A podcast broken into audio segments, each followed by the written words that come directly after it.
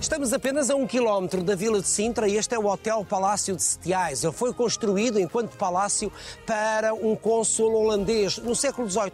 E é neste ambiente, neste ambiente de sonho idílico, romântico, que eu vou conversar com a nossa convidada desta semana.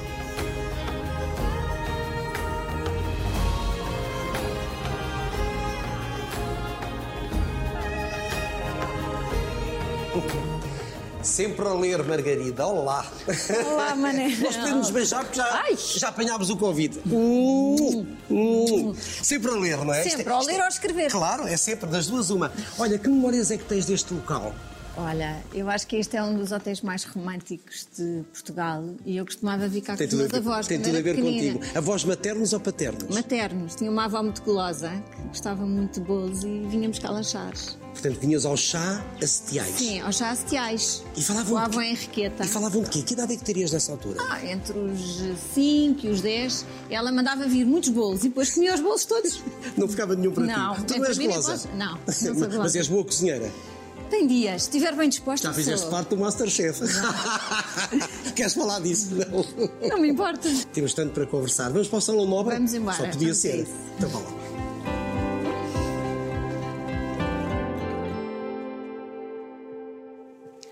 Ó Margarida, quando tu me dizes que vinhas aqui tão, tão jovenzinha, 5, 6, 7 anos, este ambiente estimulava já a tua criatividade? Acho que sim, porque é um lugar eh, que apela ao sonho, à evasão, à imaginação. É assim um palácio de princesas. Depois Sintra é muito bonita, sabes que os escritores, todos os escritores adoram Sintra, não é? E Setiais eu acho que é, que é mesmo, é, é mesmo especial. Tenho, tenho ótimas recordações de vir aqui com os meus pais e de vir aqui com os meus avós. Exatamente. A avó materna, os avós maternos. eh, A avó paterna era igualmente uma mulher incrível. Porque eu tenho a ideia que as mulheres da tua família são todas incríveis. É verdade. Gaba de cesto, mas é mesmo, é mesmo verdade. São todos incríveis. Eram muito diferentes. Ah, a avó materna era, era, uma, era uma burguesa de Lisboa que adorava A avó Henriqueta. A avó Henriqueta, que adorava passear no Chiado e passear com os netos e levar os netos de férias e ir eh, a Badajoz, às galerias Preciados, comprar caramelos e outras coisas que não haviam cá. E depois a avó paterna, que era a avó Nini, era assim uma latifundiária, alentejana, mais austera, também muito bonita. Mais ligada à terra. Sim, as duas muito bonitas, ah, ah, mas uma era, uma era mais mundana e outra era mais pacata, gostava muito de tocar piano, gostava de mu- mu- muito música clássica, menos calorosa. A avó paterna, muito menos calorosa. Era menos de afeto. Era, muito menos, muito menos. Mas curiosamente o meu pai era o homem mais afetuoso do mundo. É engraçado. A, a avó materna era muito engraçada. Era a avó Henriqueta, muito bonita, de olhos azuis, loura. A gulosa. A gulosa, gostava muito de chezes e levava os netos, os netos para todo lado. Eram cinco netos e ela levava os netos para todo lado. Ela e o meu avô era uma maravilha, levavam os netos de férias, era, era uma alegria. E estava sempre bem disposta. Com mulheres tão incríveis, com mulheres até intelectualmente também superiores, tal como a tua mãe, isto criou-te exigências eh, enquanto, enquanto jovem. Tu tinhas que ehm, tu tinhas que estar à altura dos nem parâmetros. imaginas, nem imaginas. A sério? Era, foi. Os primeiros anos foram mesmo difíceis, porque a minha mãe é professora catedrática, a minha irmã Rosarinho, que é uma mulher absolutamente brilhante, que também é professora catedrática, era ótima aluna. O meu irmão era ótimo rapaz, nunca não fez uma asneira na vida, nunca fez asneiras. E eu era a mais nova e eu sentia, bem, como é que eu vou ser tão bem comportada como estes dois? Porque eles são completamente by the book, eu era um bocadinho fora da caixa. Sim, sentia alguma, sentia alguma exigência, porque eram os dois muito bons alunos, o meu irmão era ótimo em desporto e havia, sempre houve uma grande exigência intelectual na minha família, graças a Deus. Mas isso criou-te isso criou algum tipo de problema na adolescência ou não? Essa exigência, essa pressão, digamos assim. Eu tenho que ser tão bom, ou, tão boa ou melhor ainda. Oh, Manela, a adolescência é sempre um período muito difícil, não é? Nós estamos a, Muitas interrogações, muitas é? inquietações, Sim, eu senti que era um bocadinho diferente. Por exemplo, a minha irmã queria casar cedo e ser mãe cedo e eu não, queria viver sozinha. Ah, ela é de Direito e ele é de Gestão. Portanto? Eu sou Letras, portanto, cheguei a andar em Direito dois anos, onde chumbei imensas cadeiras e fiz imensos amigos, foi espetacular. E depois voltei para letras porque ainda havia um bocadinho aquela pressão familiar. A minha mãe achava que, que eu com o curso de letras não ia fazer nada, que só ia ser professora, mas eu não, eu tinha aquilo na cabeça que ia ser escritora, ia ser escritora e pronto, ia levar tudo à frente. Tu assim sempre foi. quiseste ser escritora. Sempre. E isto tem a ver com o facto dos livros que sempre leste. Vocês liam muito, vocês viviam entre livros e discos. Sempre houve muitos livros em casa uh, e, muito, e muita música. E muita música. E sempre houve música muita clássica? conversa, música clássica. Sobretudo música clássica e música brasileira também. E sempre houve, mas eu sempre tive uma grande paixão por livros, desde pequenina. Eu, eu, eu, quando era pequenina, encontrei um baú numa das casas de família que tinha uma coleção de livros toda destruída. Coleção eu tinha manecas? sete. Coleção manecas, exatamente. Eram para aí talvez uns 15 volumes da coleção Manecas, todos desirmanados, todos partidos, todos rasgados. E eu pedi fita cola e tesoura e tive três dias a reconstruir os livros. E, portanto, reconstruí essa coleção. Portanto, eu sempre gostei muito, portanto, muito sempre leste? Sempre li. E o que é que te davam os livros? O que é que te davam os livros à criança e à jovem? Outros mundos? Dava-me o que a vida não me dava porque tive três anos sem brincar por causa da febre reumática, não é? Tive uma febre reumática aos oito e ali entre os oito e os doze não podia fazer ginástica, tive que interromper o balé, que já estava, desde os cinco, uh, não podia nadar, não podia correr, não podia andar de baloiço e, portanto, os livros davam-me o que a realidade não me dava. E, portanto, eu habituei-me a viver dentro dos livros, a viajar e a imaginar como é que seria a minha vida quando eu pudesse fazer as coisas todas que não podia fazer. E quando pudesse escrever. E quando pudesse escrever. E, portanto, comecei a escrever muito, muito miúda, para aí com 11, 12 anos, já escrevia contos e, estava sempre a ler. E na praia, quando era miúda em São Martinho do Porto, havia duas miúdas que eram assim um bocadinho fora da caixa. Era eu que estava sempre a escrever num caderninho e a Mafalda Veiga que estava sempre com uma guitarra a cantar. E assim foi, passada a adolescência, sempre, sempre sociável, nunca fui uma miúda tímida, nunca fui, como sabes, a timidez é uma coisa que não me assiste, mas sempre depois precisava de me retirar para o meu mundo e estar ali a ler e a escrever, sobretudo escrever. Escrevia muito. Escrevia Ainda hoje, muito. e é vital ler. Quando não escreves, estás a ler. Sim, eu ao fim de semana, ao sábado e ao domingo de manhã gosto Porque não escreves ao fim de semana? Não, não, não, não, não. Para mim o trabalho. A disciplina, a disciplina é de ser. segunda à sexta. Tem que ser de segunda a sexta, a começar o mais cedo possível. Às vezes começo. De manhã? Às vezes começo às 7 da manhã, 7, 7 e meia. E, e- Mesmo que não saia nada, ou sai sempre mesmo, alguma coisa? Não, não, mesmo que não saia nada. Mesmo, não, não te vou dizer que é todos os dias o ano inteiro, mas a partir de mais ou menos de março, ah, quando consigo decidir que livro é que vou fazer, o que vai sendo cada vez mais difícil, porque se tudo correr bem, eu este ano vou escrever o meu vigésimo romance, que vai ser o meu trigésimo livro. Ah, e tu habitualmente até tens mais que aquilo- um na cabeça. Tenho, tenho. E, e tenho. até já tens esboço ou arquitetura Tenho, tenho, de tenho. vários. E às vezes pego em coisas que já fiz e que têm as primeiras páginas escritas e acho que aquilo não funcionou e, está guardado e eu vou lá ao, ao fecheiro e transformo aquilo e depois aquilo tem outra continuação e transforma-se numa ideia que não tinha nada a ver. É um processo, é um processo criativo, nunca é linear. E uma vez que te é tão importante a leitura, o que é que te dão hoje em dia os livros? Porque eu tenho a noção que hoje em dia ah, há toda uma geração que não lê. Cada livro é de cada pessoa. Quando tu pegas num livro e o lês, tens uma leitura completamente diferente da pessoa que está ao teu lado. E se o cada- releres, vais encontrar coisas diferentes. Claro, e depois encontras coisas diferentes. E, portanto, eu acho que o grande encanto dos livros é que, a partir do momento em que tu começas a ler um livro, aquele passa a ser o teu livro. E tu lês o livro de uma maneira diferente. Enquanto se tu estiveres a ver uma série, as pessoas veem todas mais ou menos a mesma coisa. Está tudo feito. O livro, o livro apela à imaginação, apela às tuas memórias. Às vezes ajuda-te a descobrir traumas. ahm, faz-te sonhar. Faz-te Faz-te falar melhor, porque enriquece o teu léxico. Exatamente, faz-te faz sentir coisas com, a- com mais profundidade, às vezes faz-te encontrar-te contigo próprio. O- eu acho que não há nada que se compare ao prazer de, de ler um livro. E achas que só se perdeu um, esse só há um prazer? prazer maior do que ler um livro. Que é? escrevê-lo. I won't stop getting butterflies. I get 'em every time I look into your eyes. Qual é a tua relação que tens com, com redes sociais, com a internet, com plataformas digitais? Eu, eu gosto, porque no meu caso tem uma coisa espetacular, aproximam-me muito dos meus leitores. Ou seja, eles aproximaram-se de mim, eles falam comigo, contam-me a vida deles, pedem-me conselhos. Pois, porque é uma coisa que tu não tinhas nos primeiros anos. Não tinha porque não tinha as redes sociais. Claro. Esse lado é ótimo. Gosto, gosto muito desse lado e de poder falar com as pessoas e depois respondo às pessoas, as pessoas ficam muito espantadas. Tu respondes? Ah, respondo, sou eu que respondo. Eu não tenho ninguém a gerir umas redes sociais. Eu, na verdade, não tenho ninguém a gerir-me nada, porque eu é que sou a, a minha própria diretora. E és uma boa É. diretora de ti própria? Sou, sou uma boa diretora. E és uma boa gestora da tua sou, vida? Sou, sou. Acho, acho que sim. Gaba de sexta outra vez, não, mas acho, acho que sim, acho que sim. Tenho o exemplo da minha mãe. Sim. Ia perguntar isso mesmo. Portanto, essa independência, essa liberdade, essa autonomia tem muito a ver com os exemplos femininos Tem. da tua família. Femininos e masculinos. Sim. Porque, Já vamos aos homens da tua Porque o meu pai também era um homem muito independente. Sim, a minha mãe educou as filhas e o filho e, e as netas, porque a minha mãe tem uma participação muitíssimo ativa com, com os netos e, portanto, é muito próxima dos netos. Ah, o meu filho diz que ela é a melhor amiga dele. E é, é de facto a Não melhor diz isso de ti. Não, não, não. Mas mãe, a é mãe. mãe. Não, não. Mãe é mãe. Claro. Mãe é mãe. A mãe Mas tem que balizar. Mas a, avó, mas a avó é a melhor amiga dele. E, e, e, e a minha mãe tem este balanço muito que eu acho que é muito sábio, que é de uma mulher com uma carreira profissional extraordinária, mas sempre muito dedicada à família.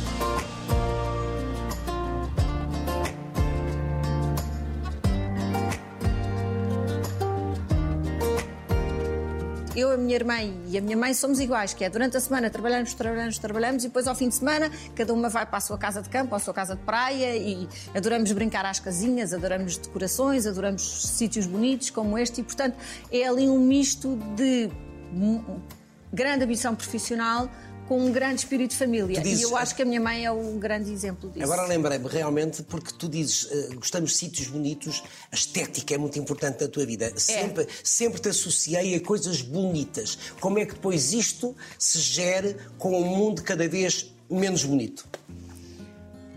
Como é que é o choque da realidade? Eu acho Para que... quem, para quem cria um mundo, uma bolha de, Eu acho, de beleza. eu acho que todos temos a tendência de viver na nossa, bolha Eu vivo na e minha de a fazer e, e de a fazer bonita, não é? E bonita não é só por fora, é, é por dentro. Essencialmente. Com, com as atitudes, com os comportamentos, com os valores, com, com tudo isso que, que, que aprendemos em casa e que depois escolhemos ser, não é? Até para tornar a vida mais- mais suportável, exatamente. Nós escolhemos a pessoa que queremos ser, não é? Nós, perante uma situação complicada, podemos escolher se vamos ser bons ou se vamos ser maus. Se vamos dizer uma coisa negativa ou se, ou se vamos ficar calados. Ou se nos zangamos ou se passamos a situação à capa. Tu és não a é? pessoa que sempre quiseste ser. Eu sou mesmo a pessoa que quis sempre ser. Porque eu, E quando é que percebeste a pessoa Porque- que querias ser? porque eu sempre quis ser escritora. Para mim era muito claro, Manela. Mas começas como jornalista. porque queria ser escritora e sou publicitária porque queria ser Também? escritora. Portanto, eu fui fazendo todos os trabalhos ligados à criatividade e ao jornalismo porque eu queria ser escritora. Quando tinha 10 anos e comecei a ler o Essa de Queiroz e o Manel de Portugal e, e algumas histórias nas seleções, eu pense- e, e depois, mais tarde, quando tinha 18, o Miguel Esteves Cardoso, eu pensava que ia ser cronista. Quero ser foste? cronista e quero. E, fui- e ainda sou, sou cronista há Eu mais sei. de 30 anos, na imprensa todas as semanas. Foste no Independente, foste no SET, foste numa de Fui em todo lado, fui Foste na máxima, máxima, no- exatamente.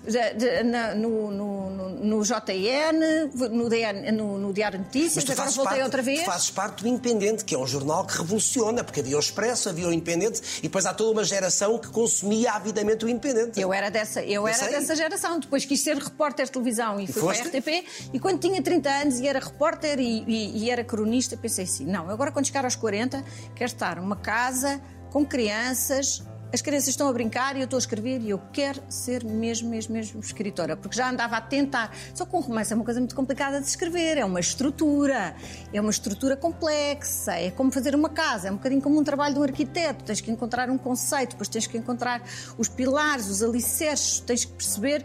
Depois, quando chega à altura das janelas, já estás muito adiantado. Percebes? Um livro, um romance, é um trabalho de fundo e, portanto, requer pesquisa, requer introspeção, requer eh, muita memória, requer, acima de tudo, muita perseverança, que é nunca desistir, nunca desistir, nunca desistir, estar ali, às vezes há dias Já te apeteceu- Já te espetaculares. apeteceu desistir de algum, Não, de não. algum livro? Podes é adiar. Nem de nenhum livro, nem de nada. Nunca desisto. Eu sou aquela que nunca desisto. Às vezes, há, há- há uma personagem de um livro meu, acho que é dos milagres Mesmo que esbarres. É, pergunta, ela vai a uma entrevista de, de emprego e perguntam-lhe qual é a sua maior qualidade? E ela diz, a persistência. Qual é o seu maior defeito? E ela diz, a persistência. Eu nunca desisto de nada. Nunca. Sou terrível. Sou terrível. Nem dos livros, porque repara uma coisa, eu estou ali sozinha a trabalhar. Tenho um editor extraordinário, está na minha vida há muitos anos. E é. ah, nem, nem imagino escrever livros sem ele. É quase mais importante do que o marido. E se eu desistir, o que é que eu vou fazer? Eu sou escritora, não posso desistir.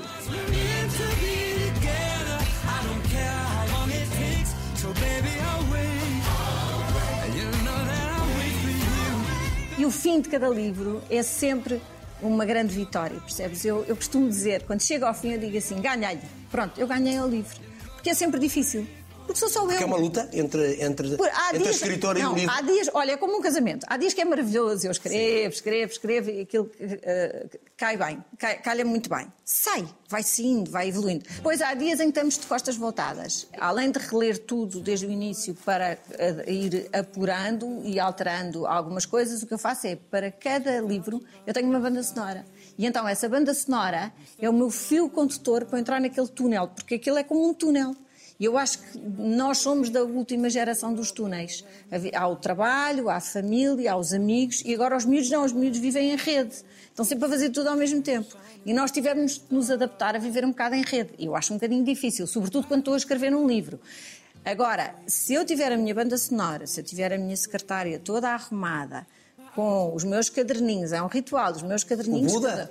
O Buda. O Buda da pro- escrita. o Buda da prosperidade que está ali. Depois tenho uma bonequinha japonesa, que é a bonequinha da, da, da inspiração. Se eu tiver tudo arrumado e os meus caderninhos todos arrumados, que no fundo é um bocadinho o cemitério de todos os livros que eu já escrevi, mas às vezes ainda vou lá buscar coisas, então eu tenho dias absolutamente maravilhosos. E dias maravilhosos são dias em que eu começo às 7 da, da manhã e acabo às 6 da tarde. E escrevo, posso escrever Sem parar.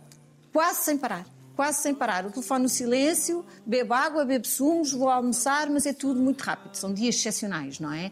Depois, há dias que eu escrevo três ou quatro páginas, é espetacular. Há dias que eu escrevo meia página, fico muito triste, telefono ao meu editor e digo só escrevi meia página. E ele, que me conhece muito bem, diz muito bom, muito bom, vais conseguir acabar o livro. E o que é facto é que eu consigo sempre acabar os livros. Um por ano. Mais ou menos. Sim, um por ano, um por ano. Quase, o ritmo é quase um romance por ano. Contudo, antes, portanto, antes do 1999 e penso que do Sei Lá, que é o primeiro, Exatamente. tu fizeste muita coisa, muitas crónicas, repórter e mais, tu fizeste, penso que no 7, uma crónica, um trabalho semanal sobre as figuras da televisão. Uma crítica de televisão. É verdade. Tu falaste de mim também. Chamava-se Os Homens da TV. Tu eras demolidora. Eu era terrível. Eu Comigo, era comigo foste sempre muito simpática, mas tu eras Oh, demolidora. oh, oh, Manel, mas, Arrepe- eu, mas eu ainda sou terrível, só que já não escrevo essas crónicas. Não, Mas a idade também te dá, Não, também te sabes, dá um- um- uma outra calma. Não, era muito miúda e de facto não tinha a noção que o mercado era muito pequenino em Portugal e, portanto, é. quando cheguei à televisão, três ou quatro anos depois, fui trucidada pelas pessoas que eu tinha Tu criaste anticorpos. muitos anticorpos nessa altura, porque, porque eu, eu punha alcunhas às pessoas. Olha, o, o, o- Miguel Sousa Tavares ainda hoje se ri disso. A primeira crónica que eu escrevi foi a gozar com o Miguel Sousa Tavares, que se chamava Leão de Fraldas. Quer dizer, eu era terrível. Depois o Vasco Granja. Mas essa era falava- uma maneira de te impor ou de procurares Não impor. era nada, eu queria divertir-me, não era nada. Eu, quando era miúda, via o que toda a gente via, mas ninguém me verbalizava. E eu verbalizava. Percebes? Aquilo era terrível. Eu, eu nunca tive grandes filtros. E, e quando era miúda, às vezes havia questões familiares que não era suposto serem comentadas. E eu, antes de sair de casa para um almoço de família ou para um jantar de família, o meu pai sentava-me e dizia-me: Pronto, então não se vai falar deste assunto e não se fala deste assunto e tal. E eu ia ali no carro, muito concentrada, eh, para casa dos avós, a pensar que não podia eh, fazer gafes, porque eu era. Eu era, Com vontade eu de era gafosa, era, era Com vontade de dizer tudo. com não, e depois, como não podia fazer gafes. eh, Vingaste nas crónicas. não, não, ia à mesa, ia à mesa das sobremesas e fazia assim. Na mousse de chocolate, só para chatear Deixava a avó. suco. Só para chatear a avó, e depois, poucos minutos, a avó chegava à sala e dizia: Quem foi o menino engraçadinho que pôs o dedo na mousse? E eu não dizia nada, mas adorava, porque sempre fui um bocadinho contestatária. Arrependes-te de alguma coisa que escreveste nessa altura, nessas crónicas Não, não, não, porque repara, não tinham maldade nenhuma, mas eram, eram de facto muito Eram mordazes, sarcásticas. Era a palavra. É, mordazes. Era, era. Repara uma coisa, se eu tenho uma crónica e se tenho a sorte, e hoje em dia é um privilégio, com tão poucos meios de comunicação que existem, não é? E hoje em dia estou no Notícias Magazine semanalmente e com grande alegria minha. Se me dão a, a possibilidade de fazer uma, uma crónica, é para eu escrever aquilo que eu penso e aquilo Claro. que eu sinto. E, portanto, não é, É algo não é, subjetivo. não é, não é um trabalho de, de jornalismo. Se for para fazer um trabalho de jornalismo, também eu sei fazer. E às vezes tenho saudades de, de trabalhar como jornalista. Mas a crónica tem outra coisa. Tem... E depois a crónica é como uma canção pop. Tem é pequenina pequenina, tem que começar bem, tem que acabar bem, tem que estar muito bem, muito bem ligadinha. Olha como tu, quando cozinhas aquelas coisas extraordinárias que tu fazes, que está sempre tudo muito ligadinho. Pronto, uma crónica tem esse, tem esse segredo. Gostei do termo pop, porque tu inicialmente eh, és rotulada de escritora pop. Graças a Deus. Eu gosto muito da definição pop, porque Para já é próxima das pessoas. É próxima das pessoas, Tem a ver com, é? com a realidade. Com a realidade, e, os- e se tu reparares, Eu também os gosto meus, da pintura pop. os meus Ah, livros, pop. tirando os históricos, que são Sim. três, são, são um retrato da vida como ela é. São um retrato de Portugal, são um retrato, às vezes, de várias gerações, quando eu faço Escreve livros. sobre a condição humana, não é? Escrevo. E escrevo sobre aquilo que vejo, sobre aquilo que sinto, sobre aquilo que vivencio. Aquilo que absorves também, porque tu és muito radar. Sim, sou um radar, sou uma esponja e um radar. E, e depois também escrevo, como todos os escritores, sobre aquelas coisas que eh, ainda não consegui resolver e não consegui processar. amor?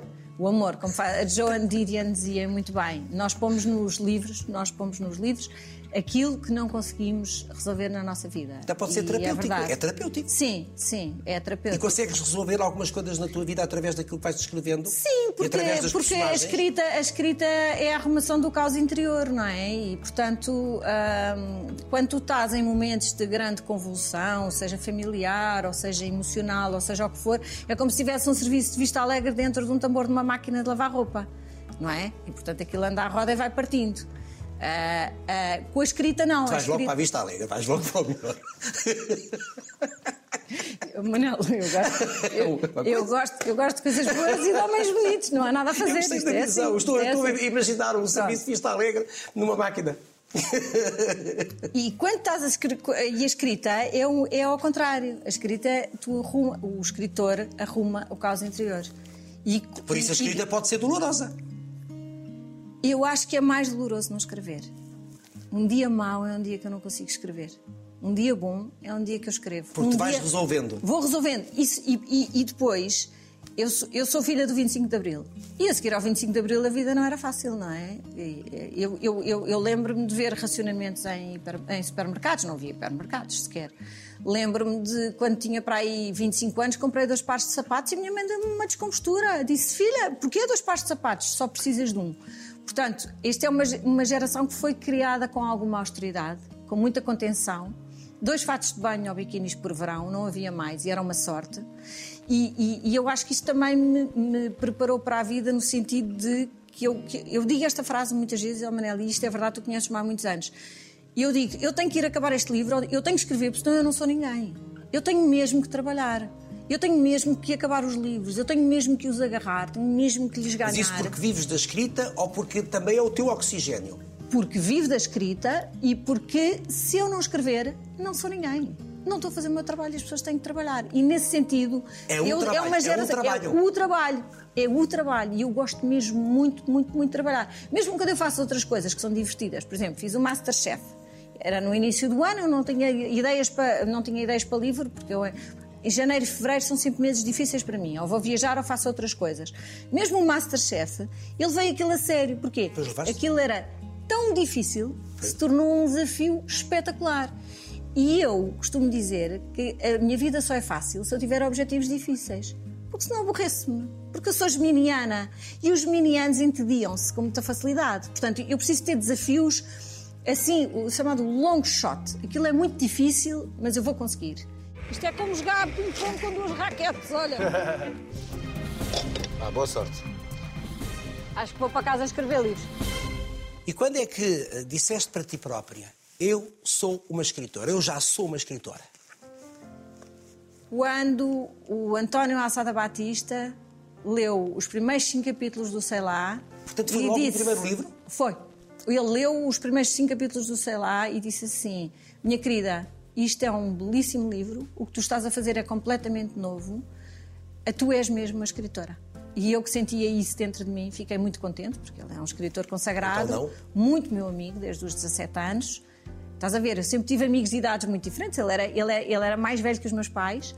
ah, e foi aí que eu senti. senti de- mas desde pequenina eu sempre disse, era, era muito engraçado. Eu dizia, vou ser escritora. Quando eu publiquei o meu livro, com 34 anos, os meus amigos de infância e de adolescência disseram até que enfim, nunca mais saía. E eu dizia, isto é difícil. Escrever um livro é difícil. Escrever uma crónica, se tu tens mão para aquilo, é mais é fácil. Mas é assim, as crónicas são como se fossem os exercícios do piano para depois fazer os livros. Porque é como tudo, quanto mais escreves, mais à vontade estás, mais dominas a linguagem, ah, com mais facilidade fazes alterações e, portanto, é tudo, é uma prática, é uma prática, é uma prática. E depois é uma, é uma tarefa perpétua, porque eu acabo um livro e três meses depois já estou a pensar que ainda me falta falar sobre isto, ou contar aquela história, ou voltar outra vez ao passado. E quando soube uma opinião do António Salçada Batista, tem importância as opiniões dos pares ou não? De outros pares?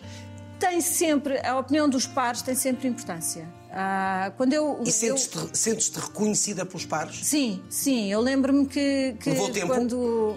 Não, não levou tempo. Não levou tempo. Ah, o, o- por exemplo, o António, o António Lobo Antunes, quando leu o Alma de Pássaro, adorou o Alma de Pássaro, que é, que é, meu- que é, meu- que é o meu terceiro romance, e dizia-me assim: Ó bicicleta, não pode parar. Ele chamava-me bicicleta, não me perguntes porquê.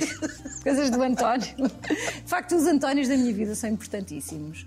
O António Alçada Batista, o António Lobo Antunes, o meu editor, o António, António Lobato Faria.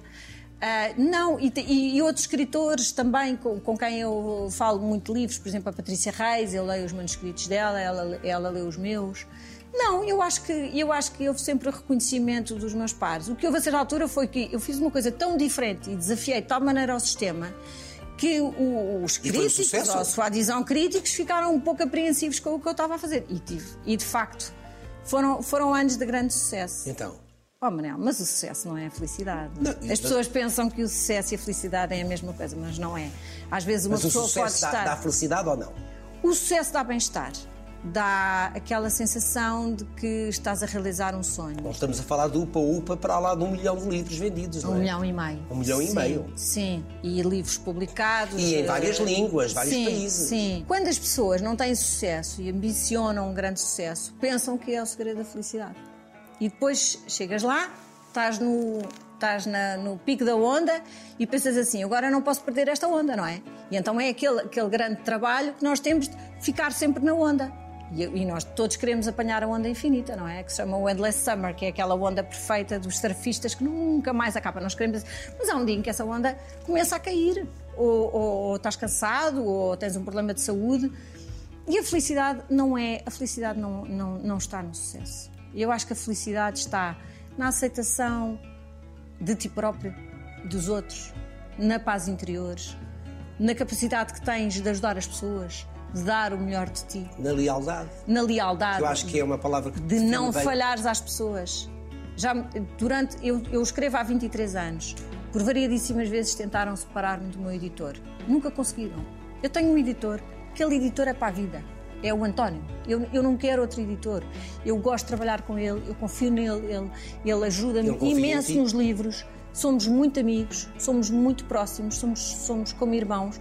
Eu sou uma pessoa que, que- de palavra e, e- e- e- de lealdade. É uma palavra boa para mim.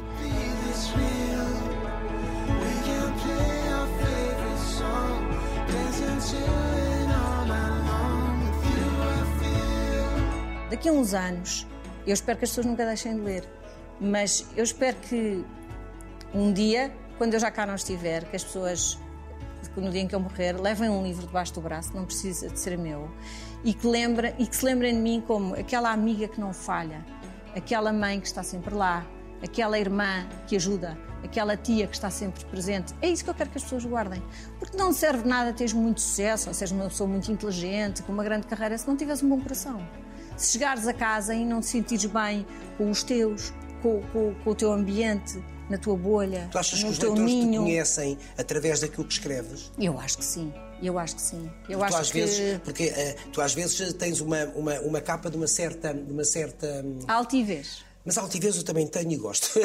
não, mas isso é uma defesa, não é? é uma defesa. Uma certa altivez, uma certa frieza, quando tu não és assim. Nada, não, não. Tu és justamente o contrário. Não, eu sou terrível, eu sou um coração de manteiga. A romântica. Sou muito romântica. Que acredita no amor. E ainda bem, o amor. Sim, aliás, o amor está acredito. presente nos teus livros. Sempre. O amor é o grande. A temática. É, é, é a, a temática, temática. A temática é, é o amor. Não, eu, eu vá, repara, eu venho de uma família em que o meu pai e a minha mãe eram um casal profundamente feliz. E o meu pai foi um homem profundamente feliz. E a minha mãe é, é uma mulher muito feliz.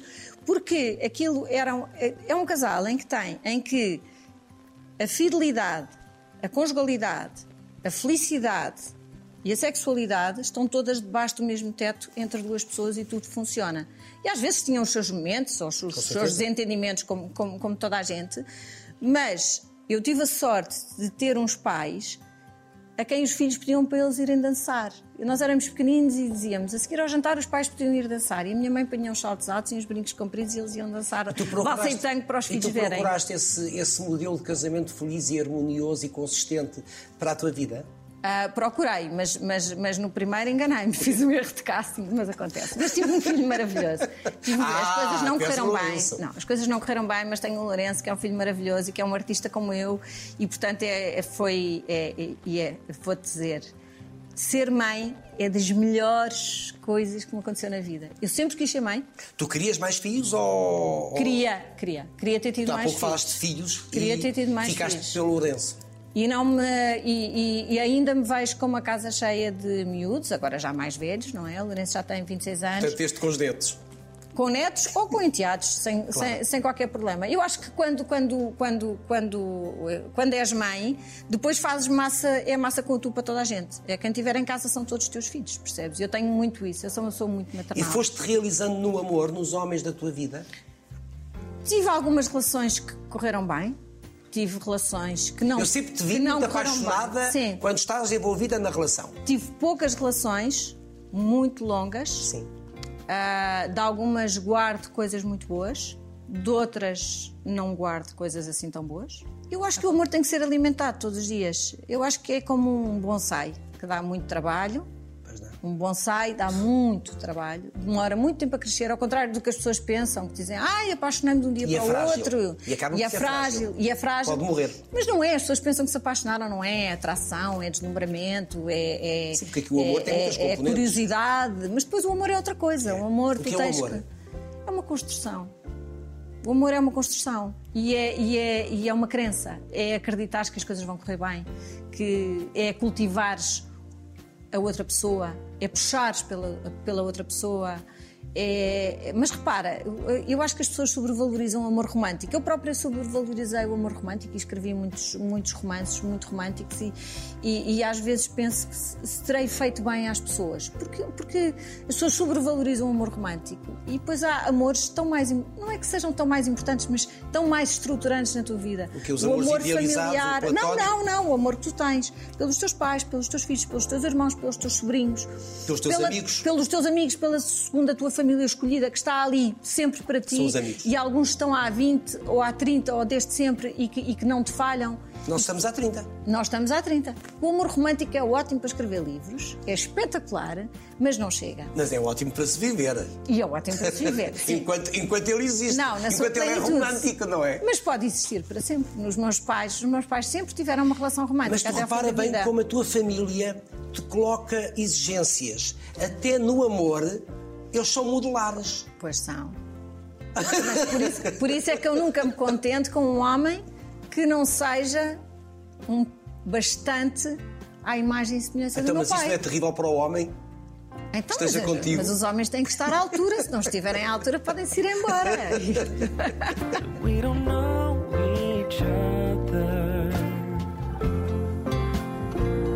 Os padrões familiares moldam mesmo uma pessoa. A infância é a nossa pátria. a frase não é minha, mas eu completamente, completamente. E tu concordo estás, e, e tu estás, vives durante 10 anos e depois passas o resto da vida a arrumar aqueles 10 anos, aqueles 10 primeiros anos que eu costumo dizer que são os 10 anos para sempre, não é?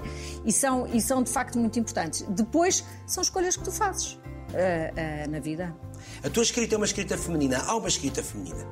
Claro que há uma escrita feminina. Um homem sente e pensa e vê o mundo de uma maneira diferente de uma mulher. Não vamos esquecer, nós somos iguais em direitos, mas a nossa gênese não é igual. Nós... E ainda bem. E ainda bem, Ainda e ainda bem. bem. Riqueza Os direitos devem ser iguais e depois Exatamente. um homem é um homem, uma Riqueza mulher é uma mulher. diversidade. E, portanto, ah, sim, eu acho que há uma escrita feminina. E é uma escrita Acho- que é lida mais pelas mulheres ou É, tens. é. Essencialmente é tens é. leitoras. Tenho leitoras, mas tenho muitos leitores homens. Muitos, muitos, muitos leitores. Sim, eu leio no início, no início eh, havia homens que me diziam Ah, eu leio os seus livros, mas é às escondidas, na casa de banho. Eu achava muita graça.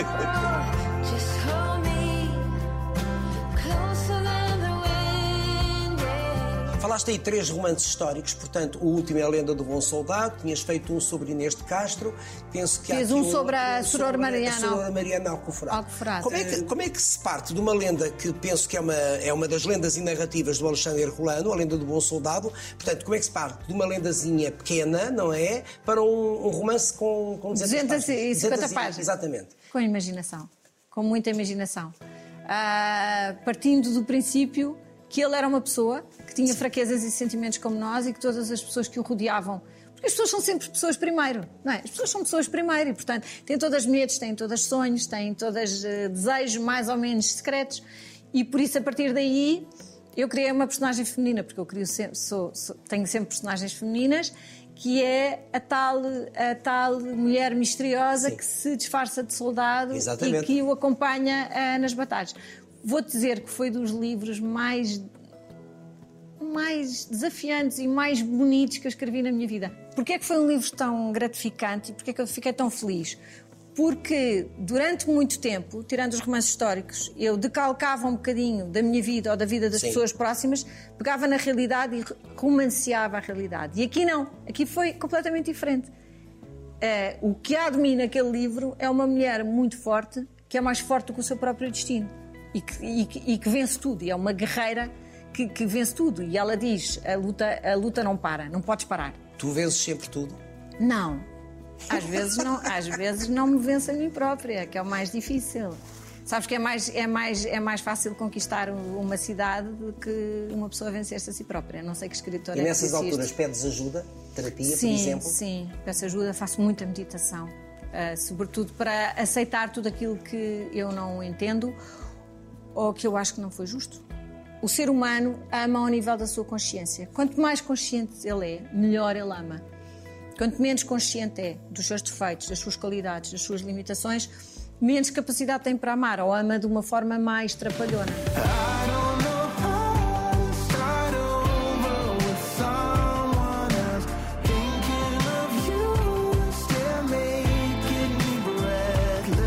No amor que deste ao Lourenço ah, e, e em tudo aquilo que deste ao Lourenço, ah, hoje olhas para ele, orgulhas do teu trabalho. Está lá não é? tudo. Está lá tudo. Está lá tudo. Os valores. Está lá tudo. O respeito é pelas mulheres. Espetacular. É espetacular. O Lourenço é um Para já é um artista. gentleman, Tinha é, que ser- é um tinha que ser artista, artista. é músico, é de uma grande sensibilidade, mas é muito respeitador das mulheres. eh, gosta muito de mulheres independentes, gosta muito de, de mulheres inteligentes, fortes. Ah, Foi isso que passaste para ele?